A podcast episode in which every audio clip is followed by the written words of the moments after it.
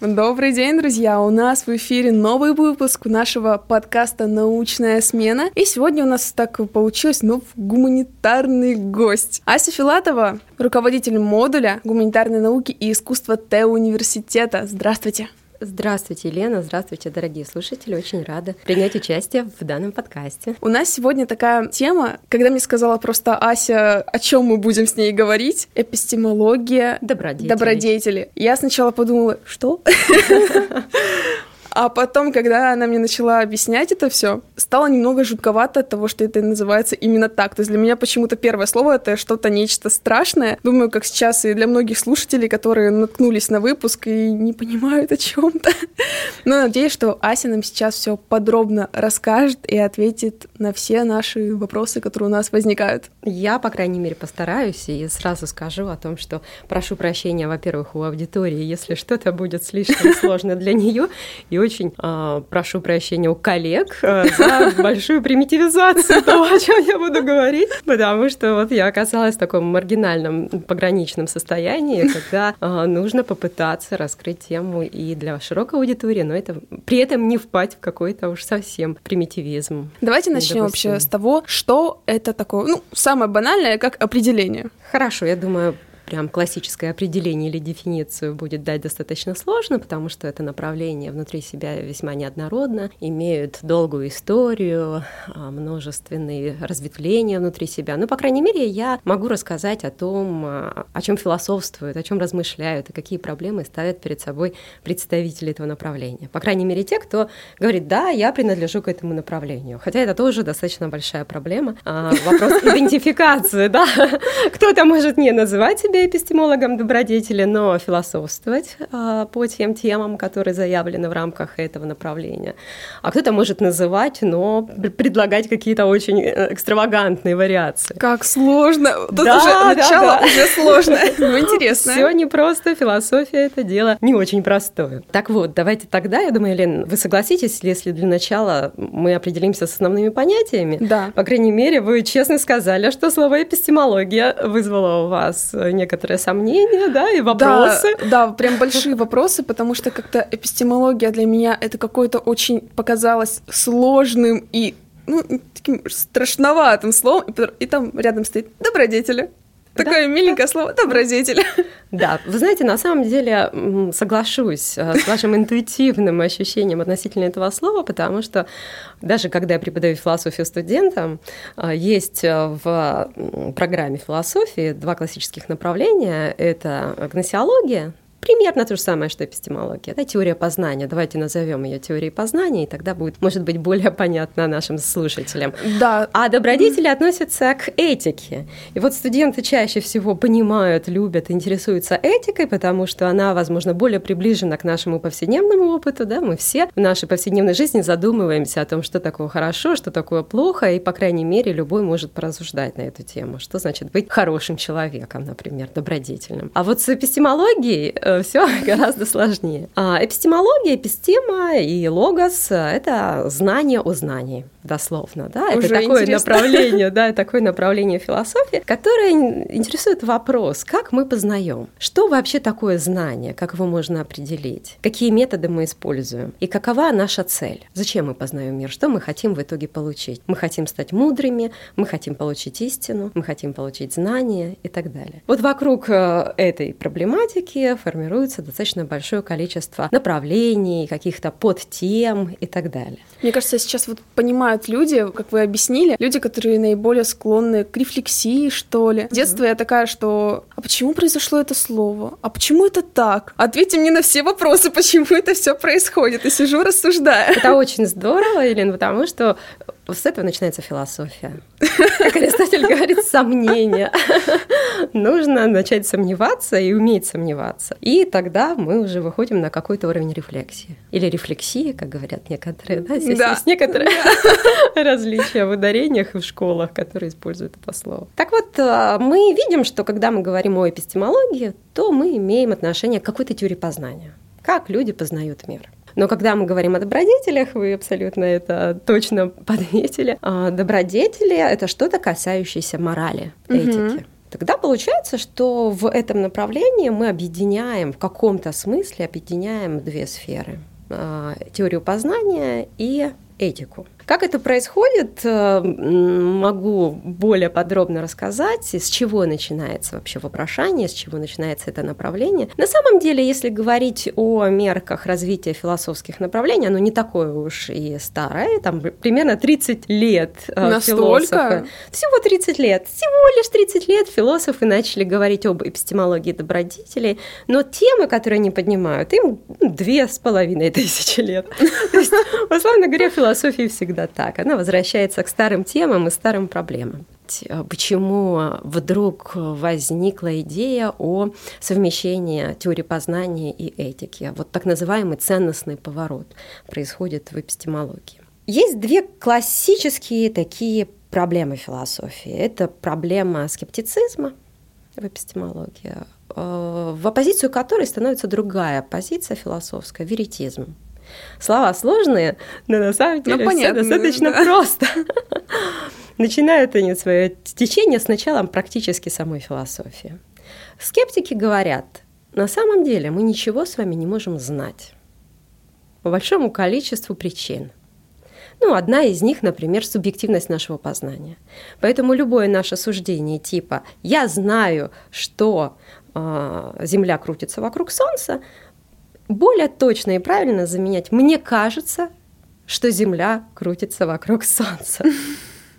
Условно говоря, есть э, два типа эпистемического состояния – знание и мнение – то есть у меня есть субъективное мнение о чем-то, я его могу высказывать, но я не претендую на то, что это некое общее знание, докса, мнение. И многие философы на протяжении уже двух э, тысяч лет говорят, ребята, вы даже не мечтаете о том, что вы достигнете абсолютной истины. Все, что мы можем, это только сказать, мне кажется, что что-то так. Другие ребята, такие упертые тоже, вполне себе философии, говорят, нет, ребят, мы можем достигнуть истины мы можем достигнуть истинного знания. И тогда возникает вопрос, ну а как мы его достигаем и что мы подразумеваем под знанием? Вот, может быть, я вам задам вопрос, как вы думаете?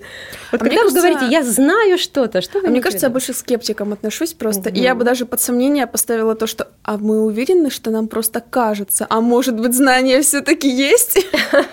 Хороший. Это скептический аргумент по отношению к скептическому аргументу. Да. Переиграла я сейчас. хороший ход. Да, а можно задать такой вопрос? А я уверена, что это мне кажется, что я знаю. Да, то есть вопросы не всегда возникают, так идут они по нарастающей. Можно сомневаться абсолютно во всем. Конечно, да, и многие философы, на самом деле, в том числе великий Рене Декарт, начал с сомнения. Говорит, давайте вообще засомневаемся во всем, во чем можно засомневаться, и тогда найдем нечто несомненное, и на основе этого несомненного будем строить наше знание. Так вот, есть множество, на самом деле, определений того, что такое знание, но есть классическое, которое было принято большим количеством философов, особенно в так называемой аналитической традиции. Эпистемология добродетелей во многом это как раз традиция аналитическая.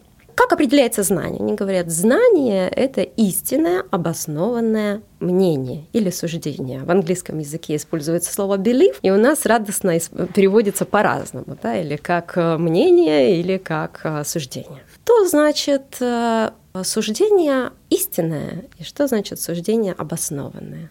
Есть какие-то мысли? Что так. вот вы бы сказали истинное? У меня есть ну, вероятнее мнение. всего, обоснованное это когда есть какое-то подтверждение, угу. а истина почему-то мне кажется, что это то, что мы принимаем на веру. Ну, то есть в моей голове сейчас такая схема противопоставления. Или есть какое-то подтверждение, или мы берем тогда все ну, просто на веру, потому что, например, ну я вижу красный стул, он красный, мне так кажется. Угу. А, я его я... эмпирически верифицирую как красный. Да? да, и я как бы в это верю, он красный. Но тогда у нас получается, что в одном суждении, что знание это истинное, обоснованное суждение, у нас и истинное, и обоснованное идут рядышком, как два необходимых условия угу. для того, чтобы мы превратили наше belief именно в знание. А не осталось оно у нас скептическим таким субъективным суждением. Философы говорят следующее. Истинное – это то, что совпадает с реальным положением дел. Почему возникает эпистемология добродетели? Она возникает по очень интересному поводу. И тут э, всем такое, э, такое предложение, да, как стать великим философом, не сильно, не сильно, так сказать, себя нагружая. В 1963 году замечательный американский философ, которого звали Эдмунд Гитер, написал статью, которая называлась так «Является ли знание истинным и обоснованным мнением?». Статья на самом деле состоит из нескольких страниц. Это немногие тома Канта, немногие тома Гегеля. Маленькая статейка на несколько страниц, где описывается несколько кейсов. Можно сказать, это мыслительный эксперимент. Он пытается сконструировать GTR такую ситуацию, условно говоря, с условным Смитом и условным Джонсом, который показывает, что мы можем с вами иметь истинное, что-то истинное, да, мнение может быть истинным, оно может быть обоснованным, но при этом не быть знанием. Это такой вызов для эпистемологии, очень серьезно. Я могу привести простой пример, даже уже не из статьи Геттера, а достаточно простой пример, чтобы показать вам сейчас. Представьте себе, что вы смотрите на часы, да, и задаете себе вопросом, а, который сейчас час. И видите, что там 12 часов на часах. И на самом деле сейчас 12 часов. И получается, что ваше знание о времени, во-первых, является истинным, потому что сейчас действительно 12 часов. Вы можете посмотреть на другие часы, сверить, и действительно ровно 12 часов. И оно обоснованное, потому что вы же не заглянули в холодильник, э, там, э, чтобы узнать время, да, и что-то еще такое сделали странное. Вполне обоснованно для того, чтобы узнать время, посмотреть именно на часы. А теперь представьте ситуацию, что эти часы остановились ровно сутки назад. И остановились mm-hmm. они на 12 часах. И получается, что у вас истинное знание вы получили. Оно обоснованное, но это, согласитесь, интуитивно мы понимаем, что здесь что-то не то. Это не, не совсем знание. Да. Да, здесь есть какой-то некоторый какой подвох. подвох. Этот подвох называется в эпистемологии эпистемической удачей. Вот представьте угу. себе да, ситуацию, когда человек вдруг случайно может э, получить какое-то знание, ну, например, угадать. Условно говоря, вот я хочу знать, сколько у вас э, на данный момент, не знаю, денег в кошельке, да, и я могу сказать, три тысячи. Нисколько. Не, да, да. И я угадаю, условно говоря, что это действительно так. То есть получается, что мы приобретаем истинное знание, оно действительно соответствует действительности, но есть ли заслуга том, что мы получили это знание. Но получается нет, потому что это просто как бы на удачу получилось. Да. Да, абсолютно верно. И вот философы, которые принадлежат как раз к этому замечательному направлению эпистемологии добродетели, задаются таким вопросом. Они говорят, ребята, давайте мы посмотрим не просто на систему обоснования, не просто на верификацию а, некого суждения с положением дел реальным. Давайте посмотрим на то, кто познает. Угу. Да, на английском есть даже такая статья «Taking subjectivity into account». Возьмем в расчет субъекта который осуществляет этот процесс познания. Почему для, ну, можно сказать, что здесь такого, собственно говоря, революционного? Но я вам честно скажу, что на определенном этапе для эпистемологии это действительно достаточно радикальный поворот. Потому что вот, я не знаю, Лена, согласитесь ли вы со мной или не согласитесь, но часто, когда мы говорим о знании, или, например, научном знании, более конкретной форме знания, мы говорим, оно объективно, а это значит, оно не зависит от того, кто его получает, от его субъективных характеристик, особенностей, ну, да, да. эмоций и так далее. Было бы странно, да, если мы сказали, что какая-нибудь формула, ее эпистемический статус, ее ценность эпистемическая как знание будет зависеть от того, подлец или не подлец тот, кто ее выявил. Кажется, что это странно. Но именно эпистемологи добродетели говорят, нет, ребят, э, это не, ну как бы не странно, что мы должны посмотреть на того, кто познает мое сознание сейчас немного переворачивается да. буквально, потому что я не представляю, при каких бы условиях, допустим, в школе мне там учительница пишет математическую формулу, я такая, нет, я не буду ее изучать. А вот я читала историю, как тот математик сделал то-то, то-то, то-то, ну, мне как-то да, это очень, очень хороший человек. Очень прикольный вопрос, на самом деле, очень интересно. Насколько мы должны переносить качество человека, который что-либо открывает? Да, на сами знания. На сами знания. И вот здесь как раз и есть этот философский спор, насколько это уместно. Я, может, ну, какие-то могу привести примеры для того, чтобы немножко пояснить свою позицию, даже не свою позицию, потому что у меня достаточно критическое отношение к эпистемологии добродетелей, если честно, да, по ряду других причин. Возможно, мы дойдем в разговоре и поговорим об этом. В данный момент это действительно проблема. Вот эта этическая проблема характеристик субъекта и объективности знания, насколько оно объективно. О чем говорят? Что значит взять субъекта во внимание? Философы, принадлежащие к этому направлению, они говорят, мы должны задуматься о тех качествах и свойствах, которые присущи субъекту познания, и посмотрев на них, как те, которые приводят нас к хорошему эпистемическому результату, сказать, что это мы назовем добродетелями, или сказать, что если у человека есть какие-то изъяны, здесь очень сложный и интересный момент, в чем именно должны быть изъяны, но давайте пока в общем скажем, в его эпистемических способностях, то мы тогда э, назовем его порочным человеком. Это будут пороки, которые мешают ему достичь хорошей эпистемической цели. Ну да, так получается, да. Да, да, да. А, видите, очень много слов в эпистемологию вдруг приходит из этики. Хорошее познание, плохое познание. И даже используется иногда такое слово грех греховные, грех... mm. вообще просто, да, уже из теологии какие-то пошли к нам такие ассоциации. Немножечко сделаю акцент на том, что внутри разделяются эпистемологии добродетелей на два направления основных. Тоже у них страшные названия, но если кто-то знает, да, если кто-то знает хотя бы английский язык, а, то он, наверное, сразу поймет, о чем идет э, речь. Релайабилизм, а, первое направление называется так. В чем его суть? Философы э, к ним относятся э, Грека, например, э, к ним относится Соса, замечательный такой философ с интересной фамилией, да? Они говорят, давайте посмотрим на такие качества субъекта, чисто эпистемические, чисто когнитивные, которые могут мешать или помогать ему получать хорошее знание, правильное знание, объективное знание. Что это может быть? Ну, очень просто. Если у вас плохая память, то это вам мешает. Если у вас, э, например, плохое зрение, то это тоже вам мешает. Например, если у вас какое-то специфическое восприятие, да, то вы увидите красный стул как зеленый. И тем самым вот эти ваши качества субъективные, э, связанные с особенностями когнитивного аппарата, например, они мешают вам. И мы должны сказать, что добродетельны те, у кого хорошие качества, они развиты, хорошо видит, у него хорошо развито внимание, он может решать логические задачи, силлогизмы там элементарные, да, аристотелевские. И тогда он добродетельный, хороший, познающий человек такой. Какая-то странная позиция, согласитесь? Да, особенно вот я почувствовала принижение. У меня плохое зрение, вдалеке я явно мало что увижу. Да, да, да. На самом деле, ну, вызывают очень многих сомнений. Они во многом от нас не зависят. Очень важная вещь, что они от нас не зависят.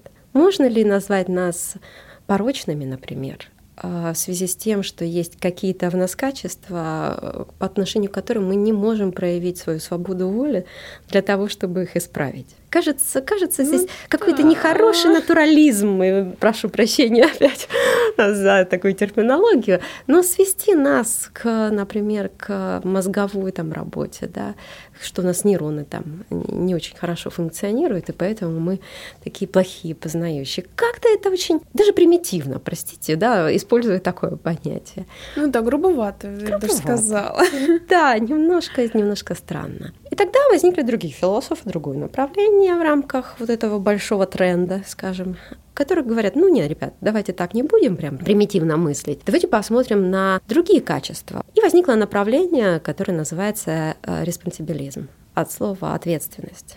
Они говорят, э, дело не в том, хорошее ли у вас зрение, или плохое воззрение. Вопрос в более сложных качествах. И здесь они обращаются, конечно же, к истокам. Вообще философия, уважаемые слушатели, это такое направление, такая система знаний, которая очень любит возвращаться к своим истокам для того, чтобы там подпитаться новыми идеями. Но все новое, хорошо да, забытое да, старое. Это точно, да. Вот э, как раз эпистемологи добродетели решили, что все самое новое, это хорошо забытое старое, и обратились к Аристотелю, Нужно которого... откатиться на 2000 лет назад. Да, откатиться на 2000 лет назад, спросить у Аристотеля, Аристотель, что ты тут думаешь по поводу добродетелей, почитать Никомахову этику или еще какой-нибудь из трудов, и разобраться с тем, что такое свойство характера. Обратите внимание, ведь э, когда мы говорим о человеке, что он мужественный, когда мы о нем наоборот говорим, что он не мужественный, а трус, например, мы уже не говорим о том, что у него там особенности восприятия, да, какие-то на уровне природы. Мы говорим, что человек сформировался как субъект с определенными качествами характера. И вот эти замечательные респонсибилисты, наиболее известные, наверное, из них Линда Загзебски, они берут эти замечательные добродетели,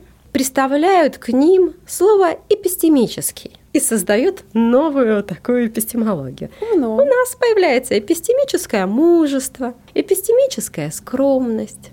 Они говорят примерно следующее. Мы с вами ответственны, ответственны именно за то, что мы иногда познаем неправильно. Но обратите внимание, да, вот возможно ли, но у вас тоже сейчас возникает какой-то вопрос по этому поводу. Люди глупы, давайте используем такое более корректное слово, и ответственны за то, что они глупы, Поэтому, ну, какой можно вывод из этого сделать, как вы думаете? Не знаю, отчасти я согласна. Наверное, вот именно словосочетание как плохое знание для меня немного непонятно. Угу. Ну, то есть Почему плохое? То есть да, возникает да, да. очень много вопросов обратных. Очень хороший э, вопрос и абсолютно верный. Я бы тоже сразу задала вопрос, а что это вообще за плохое знание? И вот здесь очень классный момент, он очень тонкий, и тут нужно понять, какой поворот, какую революцию осуществляют эпистемологи добродетелей. Пытайтесь понять и вслушаться. Знание потому является хорошим, что его получает хороший субъект. То есть сейчас, получается, зависит от того, добродетельный ли субъект, а не добродетельный ли человек, который как бы создал это знание, вот как до этого был пример. Здесь имеется в виду, что мы сами авторы знания, которое мы получаем. И тогда мы говорим, что действительно э, этический человек, э, эпистемически развитый, да, а добродетельный человек — это тот, который понимает все эти позиции, но при этом должен обладать еще одним качеством, да, условно говоря, мужеством эпистемическим. Я принимаю все позиции, что есть другие взгляды, но при этом я продолжаю настаивать на своей позиции. Если человек является при этом и скромным, но при этом и мужественным, то мы говорим, такой познающий, его знание, которое он получает о мире, является действительно ценным. А вот знаете, мне почему-то сразу вот опять же, вот мне просто присуще именно свойство, такое качество постоянно задавать вопросы и искать вот везде вот какие-то недочеты, да. копать глубже. И вот сразу подумала о том, что человек же может быть скромным или высокомерным, но только как бы на показ. И чаще всего люди, которые очень долго, ну, так притворяются, они же сами путаются в себе. Угу. Ну, то есть непонятно, я скромная или я высокомерная, допустим. А может быть, я и то, и другой. Прекрасно. Вот, Лена, вы меня подвели к следующему важному моменту, связанному с эпистемологией добродетели или так называемыми вызовами Первый вызов — это скептицизм. Скептики все время говорят «нет, нет, ничего вы не знаете». А второй — ситуационизм. То, о чем вы сейчас говорите, мне кажется, может быть, я вас не, недостаточно правильно поняла, но мне кажется, это связано со следующим вызовом, что на самом деле у человека нет устойчивых качеств и свойств. Вот эпистемологи добродетели говорят, вот, человек культивирует в себе некие качества, он воспитывает в себе их, и потом в любой ситуации, да, в любой локальной ситуации, в которой бы он ни оказался, он будет эти качества проявлять. То есть, если ты мужественный угу. чувак, то ты будешь и в этой ситуации познания, и в этой, и в этой проявлять себя как мужественный. Лена, вы абсолютно верно говорите. А вот давайте посмотрим на реальных людей, и мы увидим, что в одной ситуации они ведут себя одним образом, а в другой ситуации они ведут себя другим образом. И тогда вот те критики эпистемологии добродетелей говорят, ну нет, ребят, процесс познания, результат познания зависит не только от субъективных качеств, которые достаточно неустойчивы, но от огромного количества внешних каких-то условий. Пример. У вас сегодня хорошее с утра настроение. Вы пришли на на семинар по философии, и ваше хорошее настроение, а еще и вы хорошо позавтракали. И тут вдруг вам кажется, что вы и лучше понимаете, и лучше выступаете, и речь ваша поставлена, и вы готовы с преподавателем вступать в дискуссию, спорить там и так далее. Как бы проявляете хорошие свои качества эпистемические. Можете представить, что у нас там упало атмосферное давление, а вы не поели, у вас плохое настроение, и вы должны решить математическую задачу. И вы в ней ошибаетесь но не из-за своих каких-то качеств, а потому из что показателей. да, из-за большого количества внешних условий, которые э, возникают в данный момент. Ну вот есть же еще люди, которые, например, ну как называется в народе, профдеформация. Угу. Ну, допустим, когда у меня плохое настроение, там, я не позавтракала, я проспала, все плохо, пробки. Но у меня такая работа, то что я сажусь за микрофон, и я должна быть веселая угу. и общаться с людьми хорошо. Угу. И потом я сама вливаюсь в этот процесс, и как бы мне становится гораздо лучше мое самочувствие, так, знаете, волшебное исцеление происходит. Это да, это И тогда внешние показатели уже на меня, ну, тоже воздействуют, опять же, ну, в плане, там, например, а, сегодня был плохой день, я пришла на запись подкаста, пообщалась с вами, вот, все, у меня все хорошо, я веселая, я в разговоре, я в диалоге, и все, как бы день уже становится лучше. Но опять же, мне кажется, на какое-то время.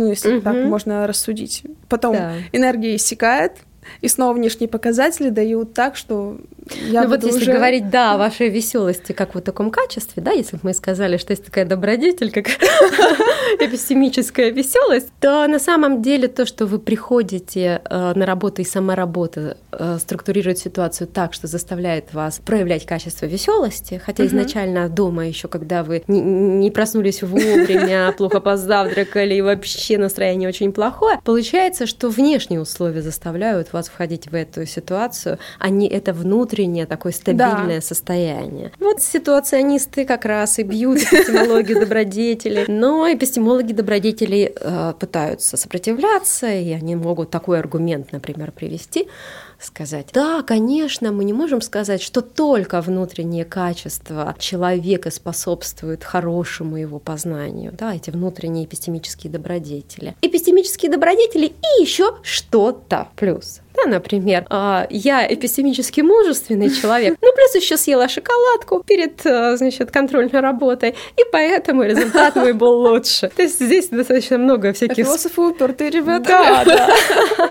Много всяких разных попыток а, виртуозно обойти, да, эту историю, этот аргумент против.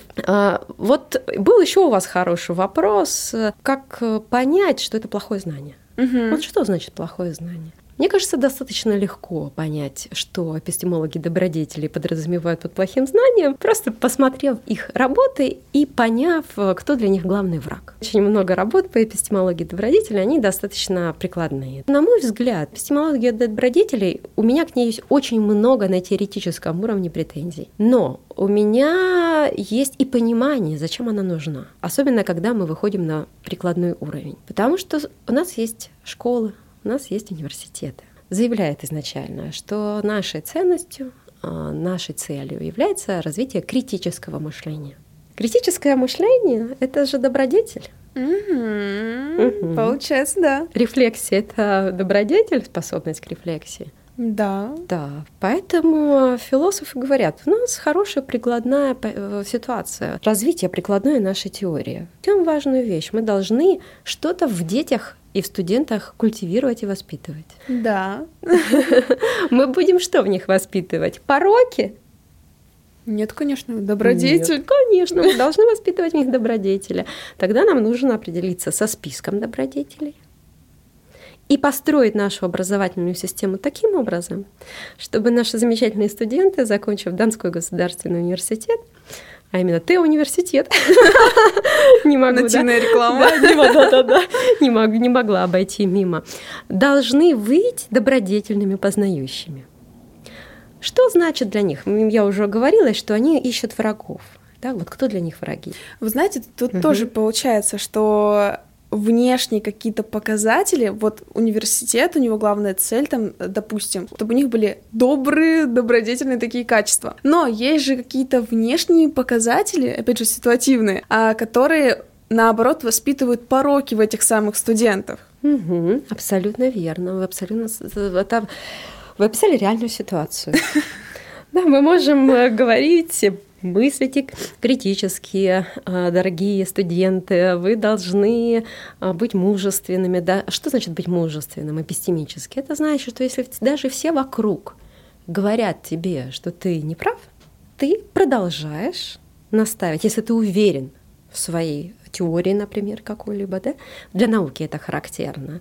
Ведь мы же понимаем, что очень многие новые идеи в науке возникали изначально в окружении другой науки, которая не признавала эти новые идеи. И не говорили, вы не правы, что за чушь, что за бред вы несете. Но у человека должно было быть мужество, несмотря на это внешнее сопротивление, продолжать развивать идеи. Ну, самый яркий пример, наверное, это советская генетика. Мы знаем, да, что советские генетики в свое время подвергли в Советском Союзе репрессиям определенного типа.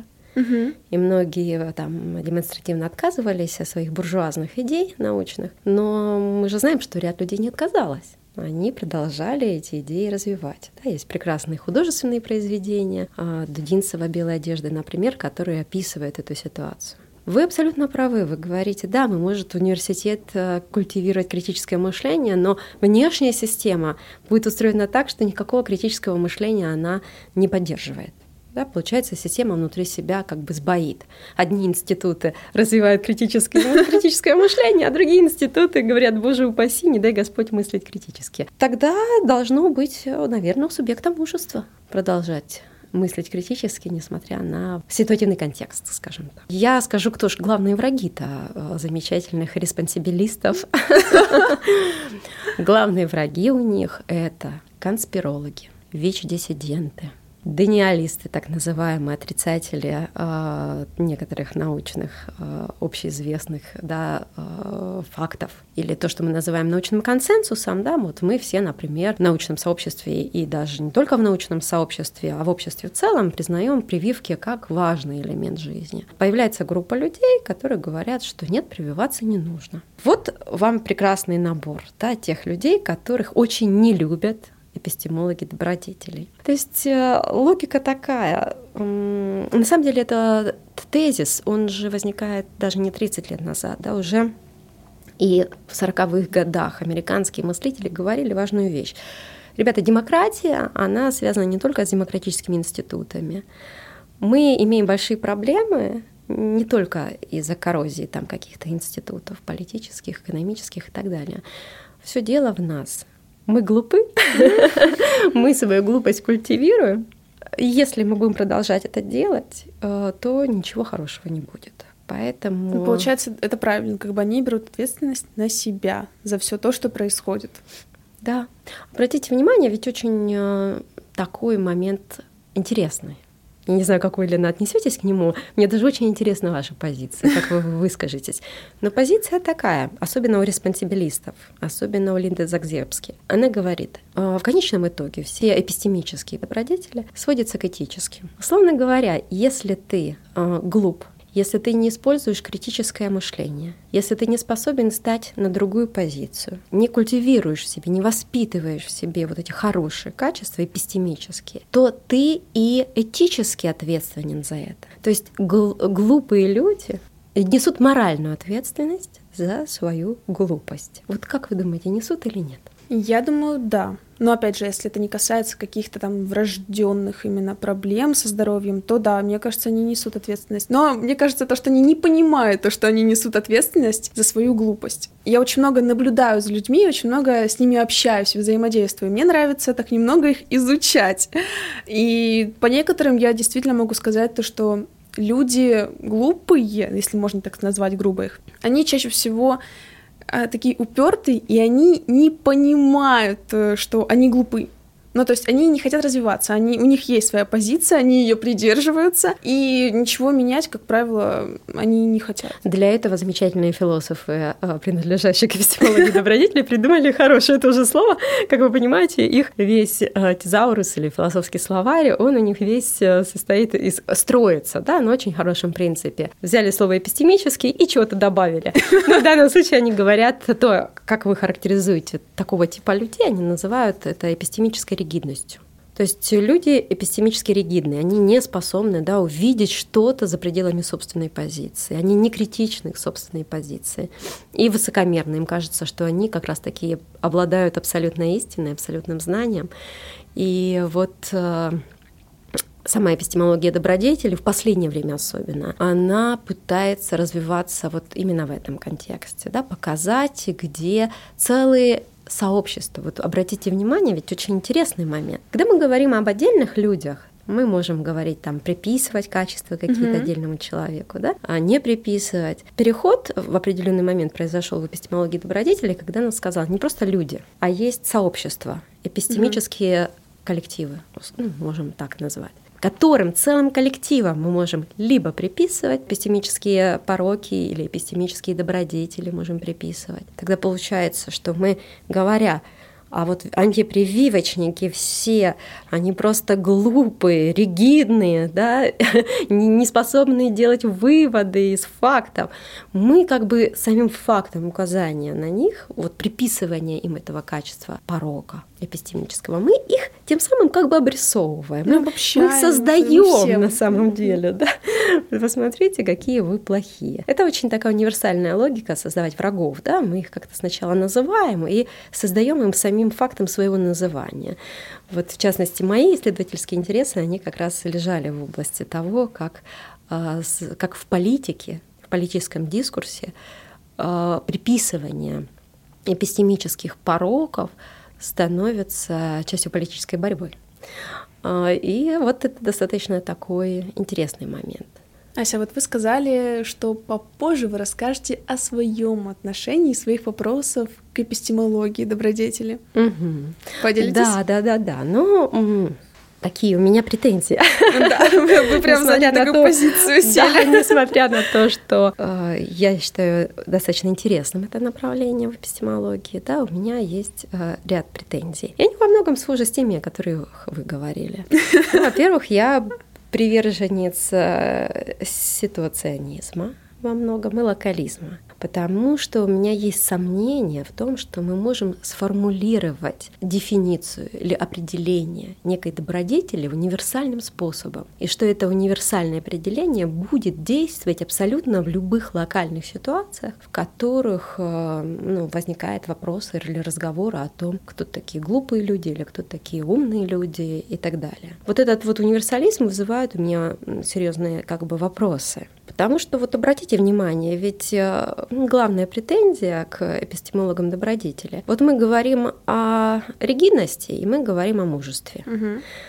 Вот давайте перевернем немножко ситуацию и скажем, вот с чего вы решили, что если все сообщество вокруг, научное, например, говорит, что ваша теория глупа, необоснованна, э, что она не имеет перспективы, а вы говорите, нет, я буду продолжать ее развивать. В этой ситуации мы можем двояко оценить. Мы можем сказать, человек просто ригиден, ну, тупой, да? Угу. Условно говоря, все вокруг тебе говорят, что твоя теория ну, неуместна, она неправильная. А с другой Например, стороны, мужественный. А с другой стороны, в другом контексте мы можем сказать, что на самом деле он мужественный. Все вокруг говорят, что неправильно, а он продолжает развивать эту теорию. И обратите внимание, что очень часто мы немножко постфактум можем реально приписать. Уже когда вы увидели результаты, мы можем сказать, генетики советские были мужественными. Потому что мы знаем, что генетика в дальнейшем, собственно говоря, выиграла эту игру, да, у Лысенко и всех, кто придерживался этой позиции, хотя, насколько я знаю, современная биология уже опять в каком-то контексте возвращается к эпигенетике и каким-то идеям Лысенко, но это я не буду по этому поводу ничего утверждать, поскольку не являюсь специалистом. Лучше поговорю, да, о эпистемологии добродетелей. Получается, что объективная такая оценка возможна постфактум, и в момент, э, вот как мы говорим, а, а какое качество мы приписываем, мы, мы не можем понять. Что значит стать на позицию другого? Какого другого? То есть вот здесь, мне кажется, сложно. больше даже вопрос не могу, не могу, а вот как раз-таки хочу, не хочу. Угу. Потому что если очень захотеть, то можно и встать на позицию человека, который даже нам, ну, абсолютно не близок вообще никак, мы его презираем. А вот продуктивность такой постановки на такую позицию возникает вопрос, а зачем становиться, да? Я думаю, чтобы понять, понять угу. мотивы, например, человека, опять же, почему он так поступал. Я просто так довольно часто делаю, но я это обычно делаю уже потом как-то. Да, сначала да, да. выстраиваю свое мнение о человеке, но сейчас я пытаюсь сначала ставить себя на позицию другого человека, а потом уже как-то судить. Да вот его. мне просто кажется, может, вы как раз, Лена, со мной не согласитесь, да, и вот у нас уже возник интересный спор, что вот градация этих других, на чью позицию мы могли бы встать, она, вот для меня это градация. Угу. Вот есть люди, на которые я меньше готова стать, и есть люди, на которые я в большей степени готова стать. Вот, может быть, вы, эпистемологи-добродетели вместе с вами, говорят, что это другой для них абсолютно одинаков, что на любую позицию э, можно встать. Я очень люблю смотреть на ситуации всегда со стороны и оценивать с разных углов, скажем так. Поэтому я, наверное, отношусь к людям, которые думают то, что они могут стать на место каждого человека. Но принимаю я позицию этого человека или не принимаю, это уже абсолютно другой вопрос. Окей, okay, хорошо. То есть вы можете реконструировать аргументы некоторых ваших оппонентов, да, но не признать их. Да, вот я думаю ну, так. Ну, окей, хорошо. Можно просто сказать, э, это достаточно сложный момент относительно аргументов других. То есть да. вы их вообще считаете еще в поле той же логики, в которой действуете вы, просто у вас угу. разные позиции, либо это совсем какая-то другая логика, э, которая вами ну, никак не может быть принята. Но это все очень-очень субъективно. Вот э, опять же, допустим, взаимоотношения взять даже в семье там или с близким человеком, там, с подругой, молодым человеком. Там. Сначала же мы реагируем очень эмоционально на какое-то, например, проявление, как мы считаем, там, предательства, допустим, от этого человека. А потом мы пытаемся встать на его место, то есть понять, а что именно движет этим человеком. Но мне кажется, это вот то касается личных взаимоотношений, то это чтобы, наверное, не держать какую-то обиду, а просто, ну, принять то, что человек другой, он поступит ну вот так, ну и все, ну и успокоиться на этом. Я просто всегда копаю ситуацию очень-очень глубоко, вот пока я не докопаю Это до чего-то до ядра. Вы у нас очень добродетельный Вот. Но на самом деле, в чем здесь а, может быть подвох, что а, мы можем стать а, на позицию другого э, до той поры, покуда он находится с нами в одной форме жизни. Вот есть такое понятие философии Людвиг Витгенштейн ввел его, он формы жизни. И он говорит, что вот эти вот формы жизни, они разные абсолютно, и то, что имеет смысл – те аргументы, которые работают, mm-hmm. то, что имеет смысл в одной форме жизни, может э, абсолютно не работать в другой форме жизни, потому что у нее в ее базе лежит совсем другие логики, как бы, да. А, может быть, вы э, просто еще не сталкивались в своей жизни э, с представителем настолько другой формы жизни, чтобы его аргументы для вас показались предельно нелогичными, и вы не могли бы ни каким, никаким образом их реконструировать, скажем Нет, так. Нет, а, я могу понимать, например, то, что человек в, не знаю, в моей вселенной он поступает нелогично, но тем не менее у меня просто какое-то принятие, то, что...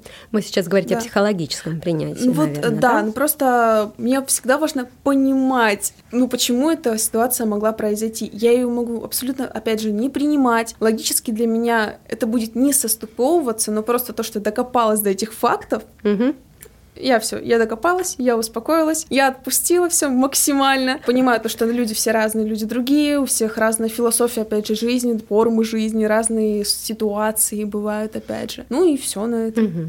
Ну вот это интересный очень момент, потому что, наверное, психология связана, конечно, с эпистемологией, да. Но вот эпистемологи, они как раз э, не просто на какое-то психологическое принятие работают, да, они размышляют о способах э, аргументации, понимания. Угу формирование знаний, обоснования этого знания и так далее. Поэтому, когда они говорят практики этих же дениалистов, практики обоснования, они же у них есть, да, и ВИЧ-диссиденты, и там антипрививочники, они же все приводят аргументы, они же не просто говорят, так, не прививайтесь, и все.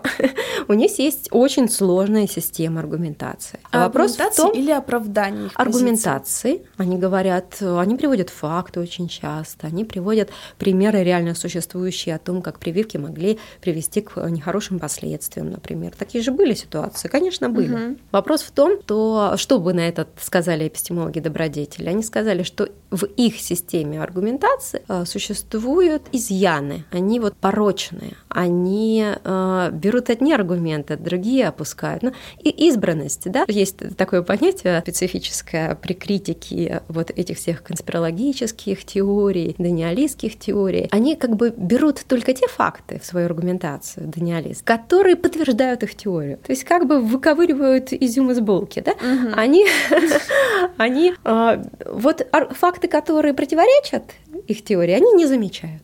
А те, которые усиливают их позицию, они берут. И получается, выводят на первый план. Получается, что в чем их порочность, их аргументации? Что, что они, они не принимают они другие не честны, факты. конечно. Они манипулируют фактами, они не все выдвигают, они контраргументы против них э, каким-то очень порочным способом пытаются разоблачить там или показать их нелогичность. То есть это, конечно, некоторая такая борьба. Но вот в чем э, вы еще спросили, о чем несогласие мое, да? Mm-hmm. Ведь на самом деле, когда мы даже говорим о добродетелях, ну, можно согласиться с тем, что мы хотим же иметь вокруг людей эпистемически добродетельных, честных, критически мыслящих, рефлексирующих. И тут как бы, ну, сложно как бы не согласиться. Да? Хотя есть аргументы, которые показывают, что даже эта позиция, могу привести пример, да, такой, что эта позиция тоже имеет свои недостатки. Но вот, например, э, некоторая эпистемическая ригидность э, может спасать людей. Поиски, вот такие активные эпистемические поиски, да, открытость эпистемическая, э, может может приносить негативные результаты. Вот я приведу пример, который коллеги в статье приводят. История с кукурузной мукой. Очень долгое время вы знаете, да, что кукурузная мука, например, э, в Южной Америке это основной их продукт, угу. они делают из него и выпекают, и каши, там, и все, вся их кулинария базируется вокруг этого. И несмотря на то, что они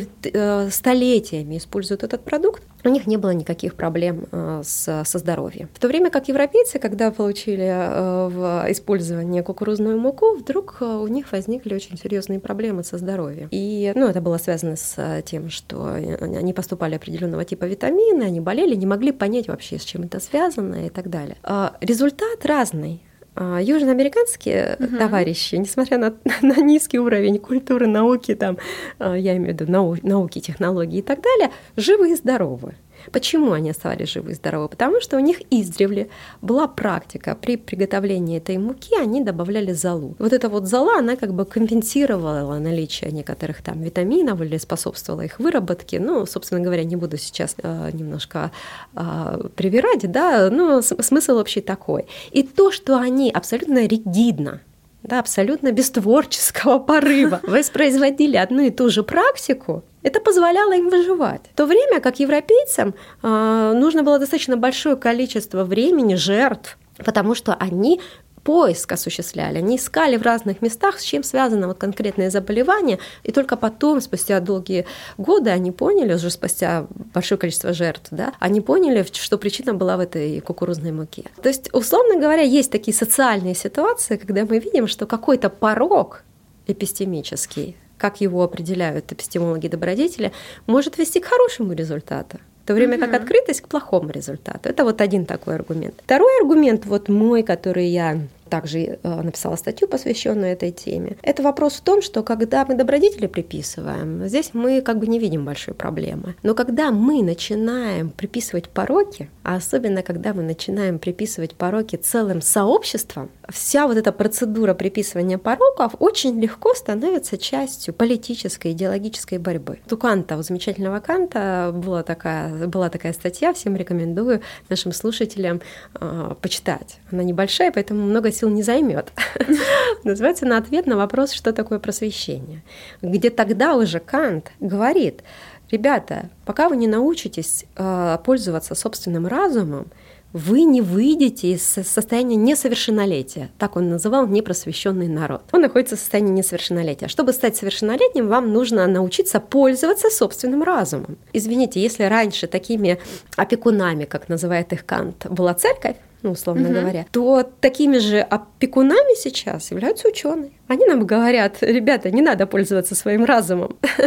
Не пейте лекарства, если врач вам их не прописал. Следуйте инструкциям врачей, следуйте инструкциям ученых. Так называемые эксперты заменили роль э, клириков. И эти эксперты теперь говорят нам, как жить. И поэтому, когда вот эти эксперты со своей властной позиции указывают на целую группу и говорят, вы глупы, Ну, как бы у меня лично а, возникает ощущение неконструктивности такого Ну да, подхода. когда происходит обобщение, и причем ну, даже сама формулировка, например, «вы глупы», непонятно, какими аргументами она обоснована, ну, это переход какой-то на личности. То есть почему-то лично в моей голове это немного не про философию, наверное. Просто думаю, то, что философия — это когда есть какой-то также взгляд э, со стороны, допустим. И как бы происходит общая оценка ситуации, а не просто наделение какими-то личными качествами. Там, вы порочные, вы Мгм. глупые, знаю, вы тупые. мгм, Ну, мгм. это уже какой-то прям переход знаете, слишком. Да, Лена, я соглашусь, потому что здесь возникает вопрос ответственности. Ну, как бы, да, ведь, э, по сути, этот посыл такой. Вы э, глупы, вы не умеете видеть хорошие факты и отрицать плохие факты. В вашей аргументации есть изъяны, вы плохо аргументируете. В вашей логике есть изъяны. А за что еще не любят а, антилекту- антиинтеллектуализм, так называемый, который очень тесно связан с популизмом. Смысл такой, что популисты, они же не к разуму апеллируют, они апеллируют к эмоциям. Мгм. Они говорят, мы сейчас всех победим, там, например, да? Или вокруг враги, а мы сейчас тоже будем с ними бороться. Это популизм. Он же не к логике апеллирует. Давайте разберемся, а кто здесь враги, да? Почему вдруг все ученые, вот как популисты размышляют, они говорят, а, что все ученые сговорились с фармакомпаниями, придумали коронавирус, и теперь зарабатывают огромные деньги на продаже прививок от коронавируса. Да? Ну, Вот, ну такая у них логика. Да, такая логика, что ученым доверять нельзя, потому что они предатели. Но ведь ну, это не очень рациональная штука. Здесь очень много эмоций. И, пропаганды. популизм апеллирует к эмоциям, да, вот он поднимает массы за счет вот любви, ненависти. Вот ненависть очень хорошее чувство, которое особо любят популисты использовать. И здесь эпистемологи добродетели говорят, «Э, ребята, вы действительно глупы, потому что вы не разумом пользуетесь, а вы пользуетесь эмоциями, и это вам сильно мешает. Но возникает вопрос, когда они говорят, а вы не пользуетесь разумом, они имеют в виду, что вы не пользуетесь разумом так, как мы его понимаем. Да.